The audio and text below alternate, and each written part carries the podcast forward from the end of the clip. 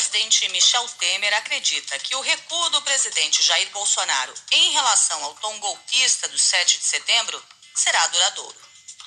Temer ajudou o presidente a redigir a carta em que afirmou que suas palavras contundentes contra ministros do STF decorreram do calor do momento e nunca teve a intenção de agredir quaisquer dos poderes. Na carta, Bolsonaro chega a elogiar o ministro Alexandre de Moraes, a quem chamou de canalha no dia 7 de setembro, e depois de ter dito que não iria cumprir as decisões dele. O recuo do presidente se deu depois de reações duras que recebeu de autoridades do parlamento e do judiciário, que chegaram a ver no discurso dele o cometimento de crime de responsabilidade passível de processo de impeachment. Acuado e isolado pela crise institucional que criou, Bolsonaro pediu ajuda de Temer ainda na quarta-feira. Mandou até o avião presidencial número 2 ir a São Paulo buscar o ex-presidente, que atuou como bombeiro.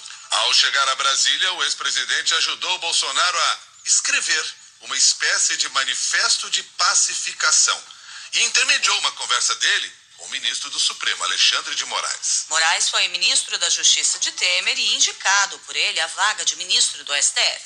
Temer também alertou Bolsonaro de que a greve dos caminhoneiros cairia no colo dele com desabastecimento e aumento de preços. Em tom conciliador, o presidente afirma, abre aspas, democracia é isso Executivo, Legislativo e Judiciário trabalhando juntos em favor do povo e todos respeitando a Constituição. Fecha aspas. A nota divulgada pelo presidente foi vista com desconfiança pelos ministros do Supremo, porque várias vezes ele descumpriu a promessa de moderação.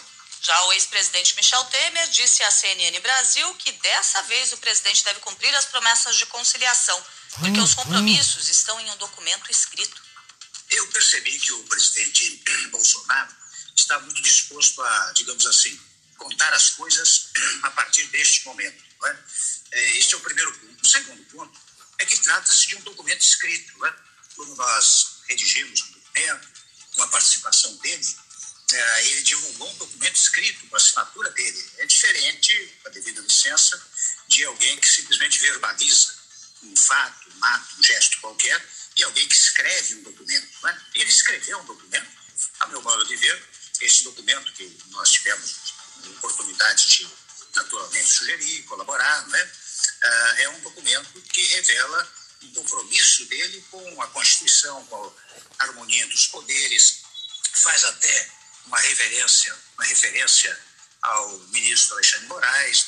Então, eu, eu penso, e mais do que pensar, eu tenho talvez esperança, né, que este documento escrito por ele, assinado por ele, perdure por muito tempo. Pelo menos eu torço por isso.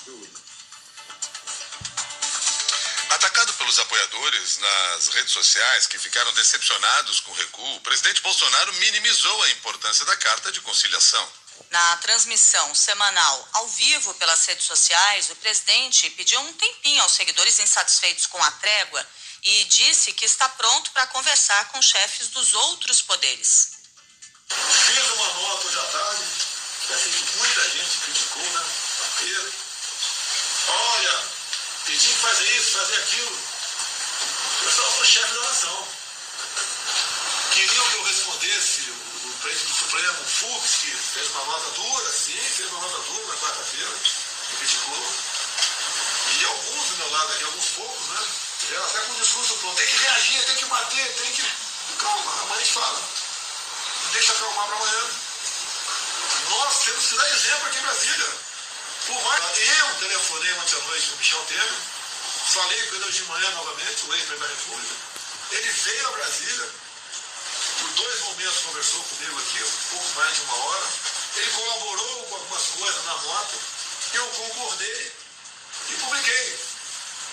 Não tem nada demais ali. Eu acho que o, que eu dei ali a resposta é a seguinte, eu estou pronto para conversar com o ministro Fux, né? É com o Barroso lá do TSE, tem que conversar com o Barroso, né? Que hoje ele deu um cacete em mim aí, né? Vamos conversar. Na live, Bolsonaro se referiu ao duro discurso do ministro do Supremo e presidente do Tribunal Superior Eleitoral, Luiz Roberto Barroso, que também foi alvo dos ataques dele no 7 de setembro.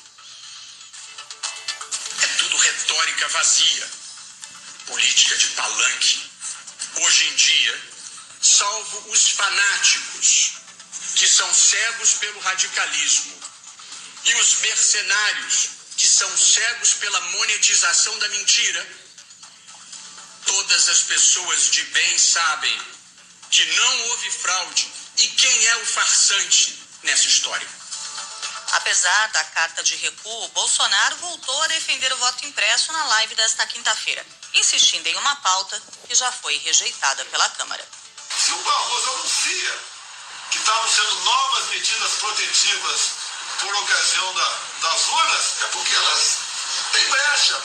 Então, não é justo é, se desmonetizar páginas de pessoas que estão pedindo voto impresso. Pode ser que a, a, votação seja perfeita, pode ser. Mas quando tiver alguém desconfiando, se der pra gente calar a boca, vamos calar a boca de você. Está desconfiando, vamos calar a boca. Vamos fazer o voto impresso aqui. Qual o problema disso? Isso é trabalhar contra a democracia? É colocar em risco a democracia? No discurso de ontem, o ministro Luiz Roberto Barroso classificou de covardia os ataques de Bolsonaro à justiça eleitoral, sendo que o voto impresso foi rejeitado pelo Congresso. O presidente da Câmara afirmou que após a votação da proposta o assunto estaria encerrado. Cumpriu a palavra. Presidente do Senado afirmou que após a votação do, do, da proposta o assunto estaria encerrado. Cumpriu a palavra. O presidente da República, como ontem lembrou o presidente da Câmara, afirmou que após a votação da proposta o assunto estaria encerrado. Não cumpriu a palavra. Seja como for, é uma covardia atacar a justiça eleitoral por falta de coragem de atacar o Congresso Nacional, que é quem decide a matéria. Agora são seis e nove. A Polícia Federal monitora o caminhoneiro Marcos Antônio Pereira Gomes, Zé Trovão, ele está foragido depois de ter sido alvo de uma ordem de prisão em 20 de agosto, expedida pelo Supremo Tribunal Federal. O mandado foi autorizado pelo ministro Alexandre de Moraes e atendeu a um pedido da subprocuradora Lindor Araújo na ação que investiga incitação a atos violentos e ameaçadores contra a democracia. Segundo a Polícia Federal, o bolsonarista Zé Trovão está num hotel no México. Em redes sociais, ele divulgou um vídeo no qual disse ter sido procurado por representantes da Embaixada Brasileira. Ontem, líderes dos caminhoneiros se encontraram com o presidente Jair Bolsonaro e prometeram encerrar o protesto no domingo. 6 e 10 agora. A Câmara dos Deputados aprovou o texto base do projeto de lei que institui o novo Código Eleitoral. Os parlamentares retiraram do texto a quarentena de cinco anos para policiais, militares e juízes se candidatarem. Entre as mudanças estabelecidas no relatório estão a proibição de divulgação de pesquisas eleitorais na véspera e no dia do pleito e a obrigação dos institutos de informar o percentual de acerto das pesquisas realizadas nas últimas cinco eleições. Essas alterações são vistas por especialistas como um cerceamento de informações para o eleitor. A deputada Adriana Ventura, do Novo, disse que o projeto vai contra a política de transparência. Primeira coisa que mexe com lei de ficha limpa, blinda candidatos de causas de ineligibilidade que são infraconstitucionais, que podem ocorrer depois da, da legislatura e da candidatura. O segundo ponto é que retira o caráter judicial da prestação de contas, enfraquecendo a fiscalização uh, dos partidos. Esse texto, na nossa visão, vai na contramão de avanços das áreas de transparência, ao mudar o sistema né, da Receita Federal, que segundo os partidos não é ideal, mas que permite comparação de gastos e abre caminho para uso indiscriminado do fundo partidário 6 horas, 11 minutos agora. O Brasil registrou 747 mortes pela Covid-19 em 24 horas e ultrapassou a marca de 585 mil óbitos desde o começo da pandemia. A média de mortes caiu para 457 por dia, a mais baixa desde 13 de novembro. O número médio de casos de coronavírus nos últimos sete dias ficou em 18.220, o que representa a queda de 27% em relação aos diagnósticos verificados há duas semanas. Ao todo, quase 20 milhões 960 mil brasileiros contraíram a doença desde o começo da pandemia no país, em fevereiro do ano passado. 6 e 12.